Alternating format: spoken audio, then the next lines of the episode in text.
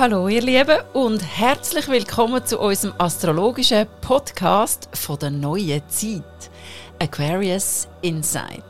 Ihr hört jetzt gerade den Trailer zu dem quellfrischen Podcast-Format.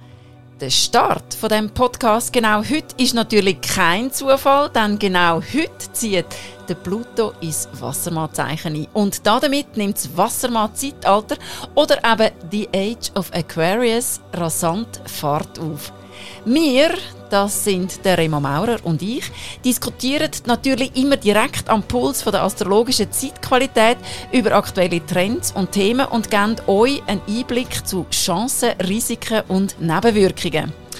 Und wenn ich schon von mir rede, Remo, kannst du in kurzen Sätzen zusammenfassen, was das Wassermann-Zeitalter eigentlich ist?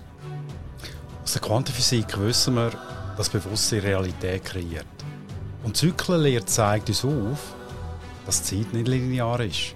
Das Wassermann-Zeitalter ist ein grosser Zyklus, der jetzt im Übergang von der Erdepoche in eine 200-jährige Luftepoche eingebettet ist.